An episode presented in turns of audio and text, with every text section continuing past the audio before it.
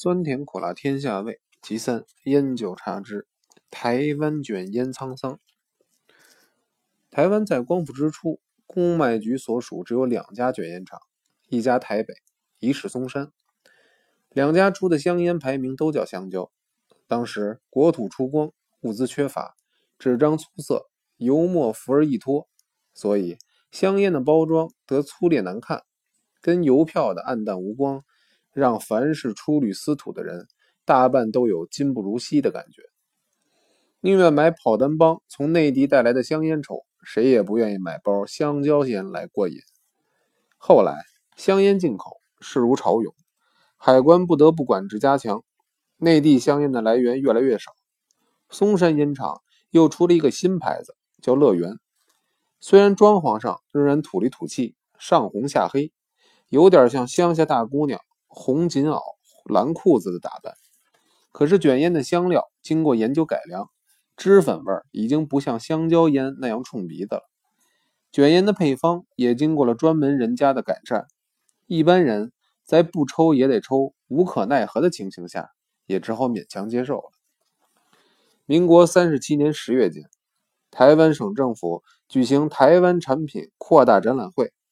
台北烟厂特别生产了一种绿岛牌香烟，虽然纸张印刷都不理想，可是外面罩上一层玻璃纸，增加了亮光度，猛一看也挺唬人的。松山烟厂当时虽然也研究出来几种新配方的香烟，可是全都未取得排名，当然包装印刷的方面更没有准备了。因为大会揭幕在即，时间错促。只好把印刷厂初步设计尚未定案的一个图案，临时起了一个“新乐园”的排名，就拿出来应急。当时因为物资缺乏，成本控制起眼，包装方面外包用了玻璃纸，内包就不能再用锡箔纸了。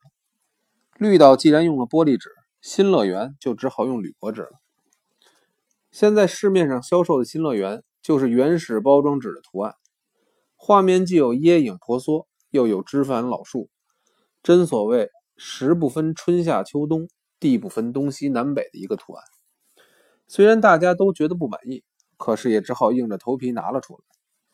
由于内包装纸是使用铝箔，在台湾还是创举。同时，台湾是高温多湿的地带，不但空气里水分多，吸湿快速，同时烟草本身蕴存的芳香味也散发得快。可是，一改用铝箔纸包装，不但香烟不太容易霉变。同时，香味可以保持。因之，新乐园这个牌子从民国三十七年十月开始，有二十余年左右，给公卖局财政收入上做了很大的支柱。截至目前，还有若干新乐园的忠实的吸户，只抽新乐园，对于再好的香烟也不屑一顾。有一个时期，忽然有人认为乐园、新乐园两个牌子的卷烟纸的包装纸图案太陈旧，应该换换新图案。于是，把乐园改成了深黑跟橘黄相间的颜色，新乐园改成了白底中间有一棵绿色冬青树的颜色。结果，乐园包装纸的黑色过于浓厚，活像楚霸王项羽的打扮，普通浆糊没法粘牢，刚刚粘好就咧嘴。新乐园的绿色，就台湾的习俗来说，是丧礼所用，一种不祥的颜色。谁娶媳妇嫁女儿，以及其他的喜庆做寿，都忌讳用新乐园来待客。新乐园销路一锐减，对于公卖收益实在影响太大。于是立刻又把乐园恢复原状，使用旧的有图案。继新乐园之后，松山烟厂又出了一个新牌子，叫小华光，包装纸改成了铜版纸，图案是请上海专家设计。一只地球上竖着光芒四射的灯塔，不但切题，而且线条笔法都相当的工整细致。因为配方里有点急货走私的南雄烟叶，烟味清纯馥郁，把台产香烟带入了一段新的里程。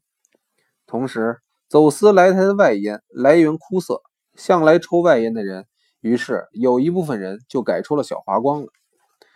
不到一年时间。海军方面因为空军有八一四香烟，于是委托公卖局代制一种香烟，叫大华光。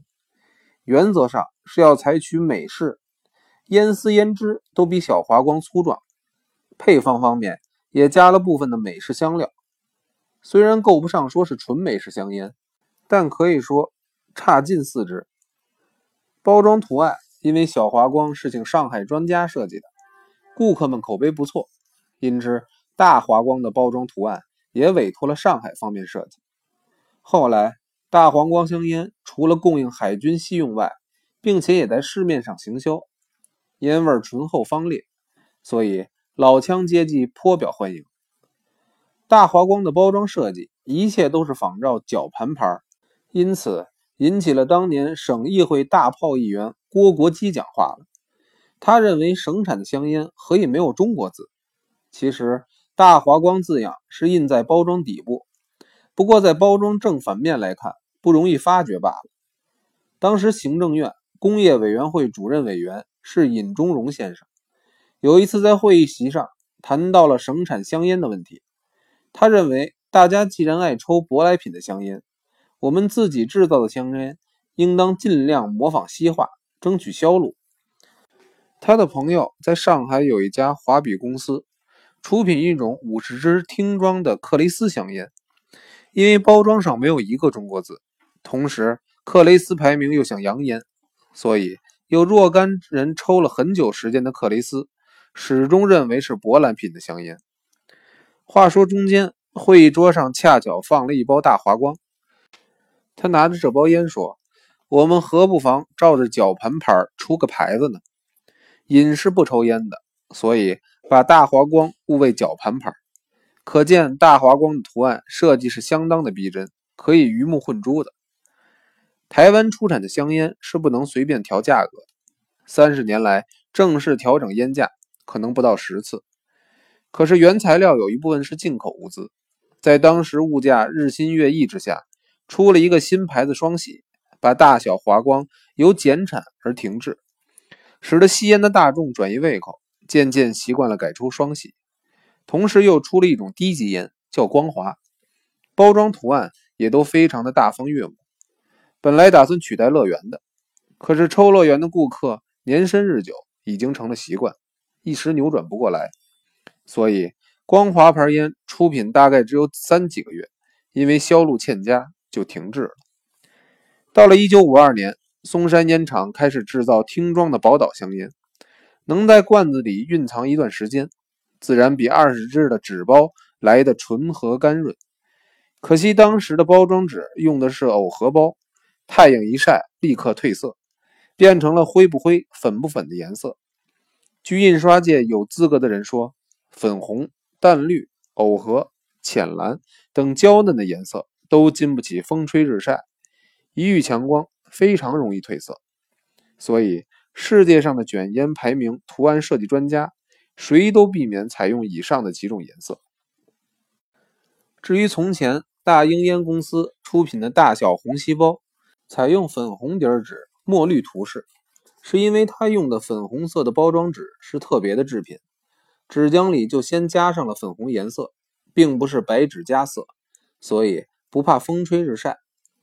当时上海有人看红锡包销路好，一动脑筋，立刻做了一批仿冒的。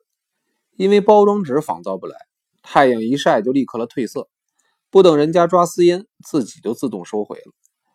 至于台湾的五十支听装的宝岛烟，因为烟味柔和适口，没有收回停滞。可是后来。渐渐加了绿嘴改为了二十支装的金色图案。